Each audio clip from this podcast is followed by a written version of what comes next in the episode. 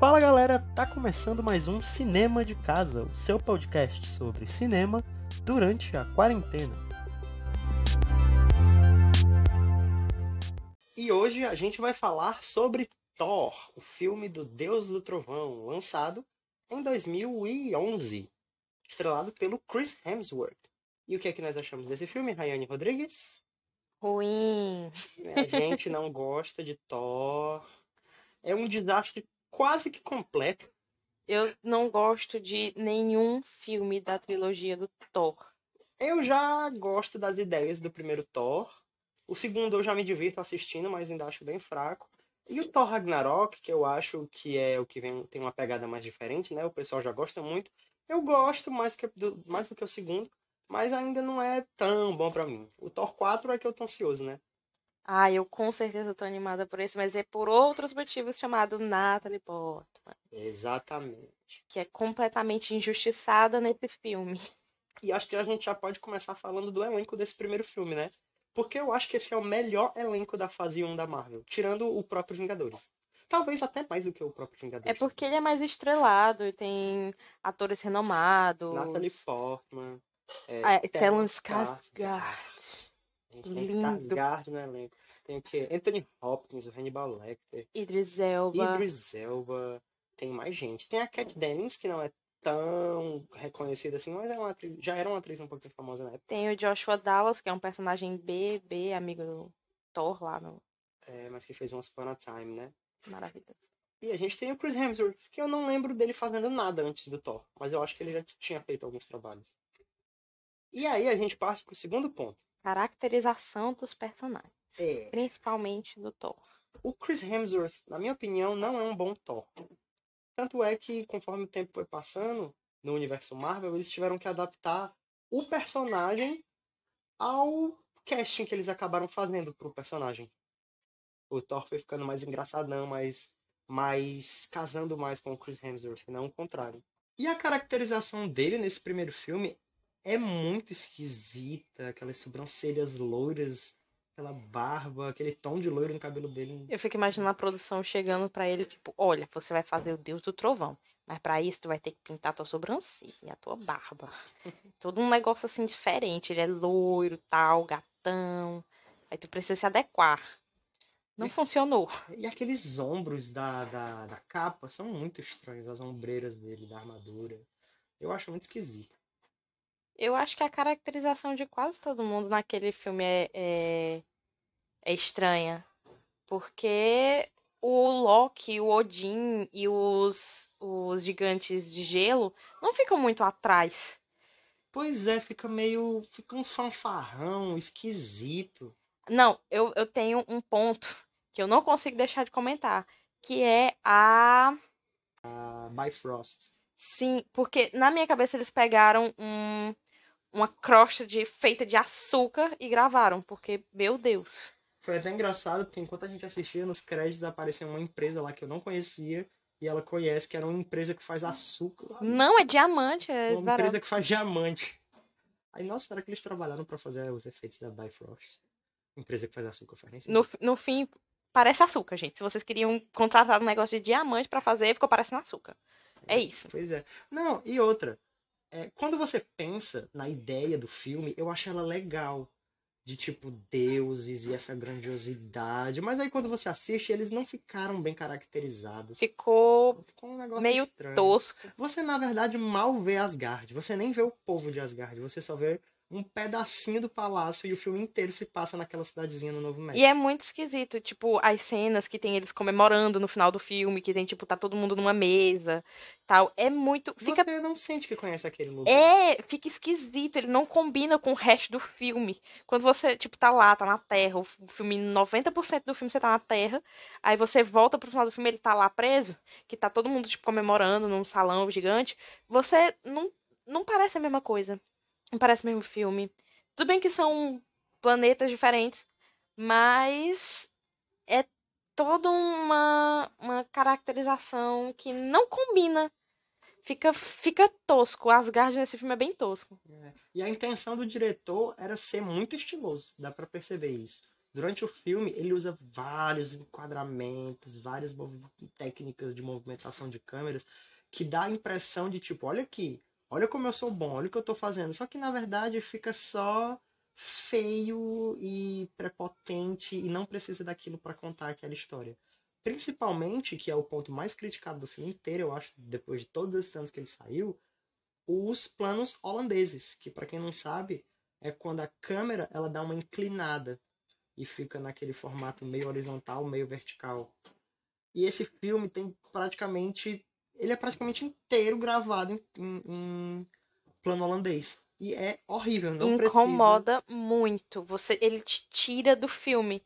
Às vezes você você pa passa a focar mais na forma como ele tá fazendo do que no filme em si, de tanto que te irrita. Você fica chegou a me dar até um pouco de tontura, para falar a verdade. Sim, exatamente. Nós dois aqui usamos óculos, então a gente ficou até com um pouco de tontura. Se eu não me engano, o diretor do filme é o Robert Zemeckis. Não sei se é esse o nome dele. Eu sei que tem um diretor chamado Robert Zemeckis, eu não, não lembro de cabeça foi que ele dirigiu, não entendo muito bem desse diretor, mas eu acho que é ele que é o diretor desse filme. Enfim. Outro, agora... outro problema que eu quero muito falar é sobre o romance desse filme. Eu não entendo qual o momento em que os protagonistas, por assim se dizer, apaixonam. se apaixonam. Não, não tem química nenhuma, e eu não acho que isso é culpa da Natalie Portman, porque você vê que ela se esforça um pouquinho. Hum, nesse mesmo ano ela fez o Cisne Negro, cara. Ela foi indicada ao Oscar. O que mais que ela fez esse ano também? É, acho que foi o Sexo Sem Compromisso. Foi. Que é um romance, é uma comédia romântica muito boa Com dela. Kutcher, que até hoje as pessoas lembram, é bem divertida. Enfim, ela fez muita coisa desse ano. E, na minha opinião, esse é o pior filme dela desse ano.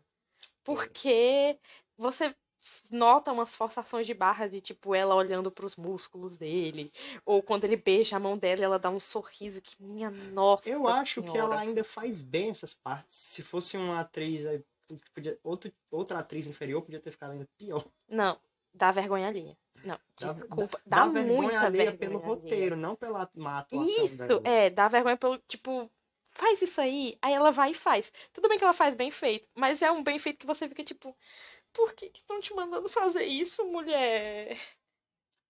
Pois é, aí eu acho que agora a gente pode falar dos pontos, poucos pontos positivos que tem no filme. O Tom Hiddleston meu Deus. Também tem uma atuação ótima, mas o roteiro é fraco com o Loki. O Loki quase não aparece, se você for parar pra pensar. Você não entende muito bem as motivações dele. É mais pra apresentar o personagem, é, pra falar a verdade. É... Ele é muito melhor apresentado nesse filme do que o próprio Thor. Exatamente. A personalidade do Thor fica um pouco diferente em Vingadores também. É porque... O Thor é muito chato, né? Ele é aquele macho alfa. É, é porque certo. eu acho que é para demonstrar um pouco do crescimento que ele teve nesse filme, né? Porque, enfim, é. ele termina já, tipo, sentido, um cara mais sábio, que aprendeu com os erros, pronto para ser o rei de Asgard. É. Mas ainda é muito chato. É. Enfim. E esse filme, como a gente falou, se passa em 2008, né? Ele faz muitas ligações com os filmes que já tinham sido lançados na época, né? Ele faz ligação com o Incrível Hulk até. Provavelmente porque as produções deles foram mais. Ah, não, foi mais ou menos. Não, que o Hulk é de 2008. Enfim. Mas, mas, tem aquela referenciazinha, né, do personagem do. É o Eric Selvig, personagem Sim. do Stellan Skarsgård. Ele pega e comenta que um amigo dele que trabalhava, trabalhava com radiação gama sumiu por causa da Shield. É, exatamente. É uma cena em que eles acabaram de descobrir a existência da Shield, né? E ele fala isso. E também tem referência ao Tony, porque o Coulson. No clímax do filme, o Loki manda aquele robôzão, o guardião de Asgard, né? O guardião da, dos tesouros de Odin, para matar o Thor na Terra. E aí o pessoal da Shield vê. E um Inclusive, dos... esse, esse bicho. Guardião? É, ele é mais bonito que o Ultron. Nossa, verdade. Os efeitos especiais, né? Os efeitos dele são muito melhores que o Ultron e o Ultron foi caro, hein? E o Ultron foi muito caro. Sim, pois é. Aí um dos agentes da SHIELD pergunta pro Coulson se é um dos robôs do Stark. E aí o Coulson fala, sei lá, aquele cara nunca me diz nada. Sendo que esse filme se passa, né, mais ou menos ao mesmo tempo ali que Homem de Ferro 2. Então é legal pensar que enquanto eles estão ali, em Homem de Ferro 2, o Tony tava resolvendo as paradas dele lá. Enfim, acho que é isso. A gente pode... Não, peraí. A gente também tem uma leve introduçãozinha maravilhosa do Gavião Arqueiro. Ah, verdade. Que é bem rápido, fui. que é a melhor cena do filme inteiro. Que é o Thor tentando entrar na base lá que a Shield montou em volta do Mjolnir. Mjolnir. E o Gavião tá lá, tipo, pra tentar abater quem chegar lá perto, basicamente. E aí eles não sabem que o Thor é o Thor, né, ainda. E, E- ele tá chegando perto. É. E É. eles esperam, tipo, ele vai lá e bate em todo mundo. E o Gavião fica lá com, com a flecha apontada pra ele. E o, o Coulson chega lá só. Não, espera, eu quero ver o que, que vai acontecer com esse cara. É, é bem legal. É, é meio que é meio parecido com a introdução da Natasha, né? Mas a Natasha tem bem mais participação no filme do Homem de Ferro 2. É isso, então a gente pode passar pro quadro do Stan Lee? Claro. Vamos lá.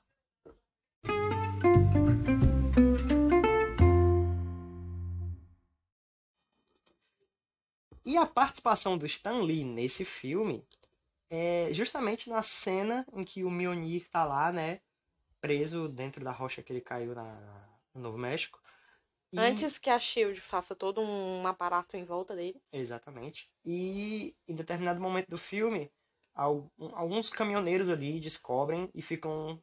Fazem até um churrasquinho tentando se juntar pra ver quem consegue tirar e tal. É uma cena bem que mostra mais como os homens funcionam em volta de poder. Eles querem saber quem é que vai ser aquela pessoa que vai conseguir levantar. É meio que a espada do rei Arthur, né? Alguma coisa assim. É. Aí de repente aparece um cara, não mostra quem é que tá dirigindo, aparece um carro. E esse carro tem uma corrente, o pessoal amarra a corrente em volta do Mjolnir e o cara começa a puxar. Aí ele acelera com toda a força e quebra a capota, não sei se capota, não entendo direito de carros. Quebra a traseira do carro. E aí todo mundo começa a rir da cara do, do cara que tá dirigindo. E quando aparece quem é o cara que tá dirigindo, é o Stan Lee. E ele fala, e aí, eu consegui? Eu acho muito engraçado essa cena. Enfim, essa é a participação dele nesse filminho. Eu gosto, acho muito engraçado. Talvez a melhor da, da fase 1 da Marvel. Pelo menos é a mais engraçada, né? É isso aí, esse foi o nosso programinha sobre Thor, o primeiro Thor, né? Bom, só pra fechar, esse filme termina né, com um gancho que vai ligar direto com Vingadores. A cena pós-crédito dele é o Eric Selvig, né? Que a gente já falou aqui. Ele é contratado pelo Nick Fury pra fazer algum trabalho ali em cima do Tesseract, algum trabalho misterioso. Tesseract que a gente viu pela última vez em Capitão América. Não, em Capitão Marvel, tô confundindo. Que ficou, né, tava com, tava com os Screws e aí ficou sob, tu- sob a tutela, sob o poder do Nick Fury. E aí o Eric Selvig a gente vê que ele tá sendo meio que controlado ali pelo Loki, que não morreu. Tinha, tinha- foi a primeira fake death, né, do Loki no universo Marvel. Foi o primeiro filme Thor termina com quase morte dele. Enfim, aí a gente vai voltar no próximo programa com Vingadores. Vingadores. O primeiro filme é evento, né? dirigido pelo Joss Whedon e lançado em 2012. É legal que ele se passa em 2012, então cronologicamente a gente tá assistindo né, em forma cronológica. Em 2008 nós estamos. É, então a gente vai ter um salto aí de quatro anos. Nossa, É. é muito tempo, né? Exatamente. Então se você parar pra pensar, o Tony Ele, passou... ele tinha sido meio que renegado da, da iniciativa Vingadores no final do Homem de Ferro 2. É, a gente esqueceu de falar disso. E o Thor, ele voltou pra Asgard, ele vai ficar preso lá, até porque no final do filme eles quebram a. a... Bifrost. Isso, nunca vou decorar o nome disso. E, não, mas antes ir embora, ele disse pro Coulson, se precisar é só chamar, alguma coisa assim. Pois é, aí você, agora parando pra pensar, é, faz sentido levar quatro anos pra que essas coisas aconteçam. Até que faz sentido teoricamente, o Selvig vai passar né, nesses quatro anos trabalhando em cima do teletransporte, né? Que a gente vai ver só em Vingadores, que tem do Tesseract. Enfim, a gente vai comentar tudo isso no próximo programinha sobre ah, Avengers.